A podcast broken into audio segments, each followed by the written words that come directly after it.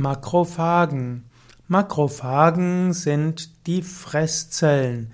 Makrophagen gehören zu den Leukozyten, sind also wichtige Zellen des Immunsystems. Die Makrophagen haben als Aufgabe, andere Zellen zu fressen. Makrophagen sind also solche Zellen, die körperfremde Proteine oder auch Glykoproteine zu fressen. Die Makrophagen erkennen, welche Teile oder welche Eiweiße nicht, nicht in den Körper hinein gehören. Sie umfließen diese und zerkleinern diese dann intrazellulär.